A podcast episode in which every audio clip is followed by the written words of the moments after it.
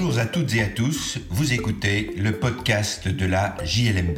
Je suis Patrick Henry, avocat et rédacteur en chef de la revue Jurisprudence de Liège, Mons et Bruxelles, aussi appelée JLMB.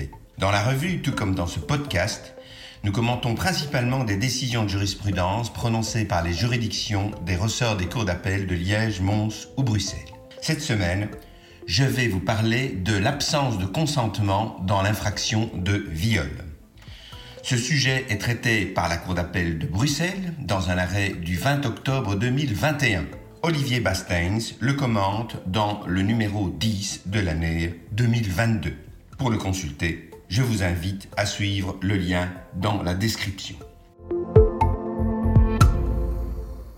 Les faits remontent au mois de novembre 2017. Une jeune femme, elle est âgée d'une vingtaine d'années, est follement éprise d'un jeune homme qu'elle a rencontré quelques semaines plus tôt. Euh, ce jeune homme a 19 ans, comme elle, et celui-ci veut lui imposer la participation à ce que l'on appelle un gangbang.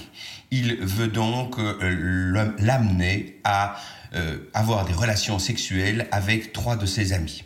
Elle refuse à plusieurs reprises, lui tente de la convaincre en lui indiquant qu'il s'attacherait fortement à elle si elle acceptait. À un moment, elle laisse entendre que oui peut-être, mais elle se reprend très rapidement. Il la surprend un soir en l'amenant dans une cave où elle croit se trouver seule avec lui, mais où se trouvent en réalité trois de ses amis qui vont euh, avoir des relations sexuelles avec elle. Un d'entre eux aura une relation sexuelle accomplie, les deux autres, euh, ne parvenant pas à leur fin, euh, imposeront à la jeune femme de leur faire une fellation. Ils sont poursuivis devant les juridictions correctionnelles de Bruxelles et la Cour d'appel, par un arrêt du 20 octobre 2021, va condamner les quatre protagonistes pour viol. Elle dit notamment Il ne peut être question de consentement à un gangbang lorsque la victime est amenée à consentir à une telle pratique sexuelle sur l'insistance de son petit ami, qui la convainc d'entretenir avec ses amis des rapports sexuels en arguant, invariablement, à l'appui de ses demandes répétées, qu'il s'attacherait sérieusement à elle si elle venait à accepter de s'y soumettre. Vici le consentement de la victime, le prévenu qui, sachant pertinemment qu'elle est follement amoureuse de lui, exploite ses fragilités qui la rendent tout à fait encline à céder à cette forme de chantage affectif alors qu'elle est à la recherche permanente de son affection et de son attention et appréhende qu'il ne mette fin à leur relation. La Cour ajoute sur le consentement qu'il n'y a pas de consentement libre, réfléchi et volontaire à une relation sexuelle lorsque celle-ci est moralement imposée à la victime qui, comprenant que les auteurs sont déterminés à abuser d'elle, s'abandonnent contre son gré à leur plaisir, tout en leur signifiant ne pas vouloir avoir de telles relations avec eux. Et abordant la question de la choréité et de la complicité, la Cour ajoute le participant qui, bien que n'étant pas parvenu à pénétrer la victime, s'est clairement associé à son viol par ses amis en restant avec eux lors des faits, en assistant à ceux commis par d'autres, en ne prenant aucune initiative pour empêcher leur réalisation et en ne se désolidarisant à aucun moment des autres, se rend coupable de viol.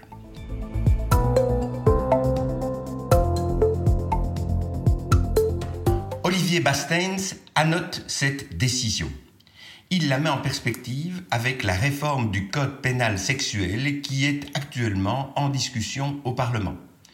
Nous savons qu'une question importante touche sur la façon dont la situation de vulnérabilité d'une victime va être prise en considération. Certains parlaient d'abus de situation de vulnérabilité, D'autres proposaient que l'on parle simplement de situation de vulnérabilité. Toute personne en situation de vulnérabilité ne pourrait consentir à une relation sexuelle. L'amendement qui était proposé par Madame Matz propose plutôt d'en recourir à la notion de profiter de la situation de vulnérabilité, ce qui laisse évidemment un pouvoir d'appréciation plus important aux magistrats qui auront à connaître des faits.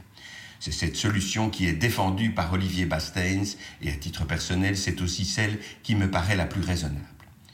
Je me permets de mettre euh, l'arrêt de la Cour d'appel de Bruxelles en parallèle avec un autre arrêt que nous publions dans la revue, un arrêt de la Cour de cassation de France du 23 janvier 2019, où il est aussi question de consentement surpris. Les faits sont là relativement différents.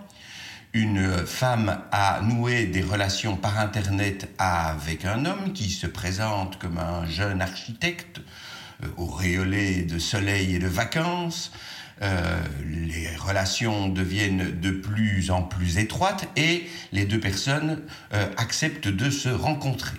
Pour le premier rendez-vous, l'homme impose un scénario à la jeune femme à laquelle celle-ci va accepter de se soumettre. Elle doit le rejoindre chez lui, entrer, se déshabiller, se bander les yeux et puis se laisser guider par la voix de son partenaire pour euh, entrer dans la chambre où il va la coucher euh, sur le lit, va lui attacher les mains et lui, euh, pas imposer, mais avoir une relation sexuelle avec elle.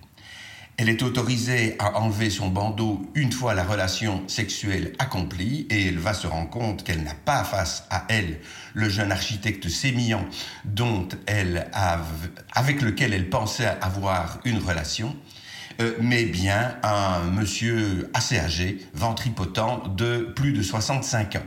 Son consentement est surpris la Cour de cassation de France va donner raison à cette jeune dame en disant que l'emploi d'un stratagème destiné à dissimuler l'identité et les caractéristiques physiques de son auteur pour surprendre le consentement d'une personne et obtenir d'elle un acte de pénétration sexuelle constitue la surprise constitutive de viol.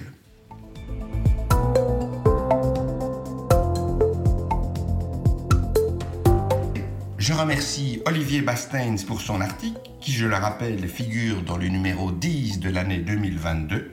Je vous remercie pour votre écoute et vous invite à vous abonner au podcast sur la plateforme de votre choix afin de ne pas manquer nos prochains épisodes. À la semaine prochaine pour l'analyse d'une nouvelle décision de jurisprudence.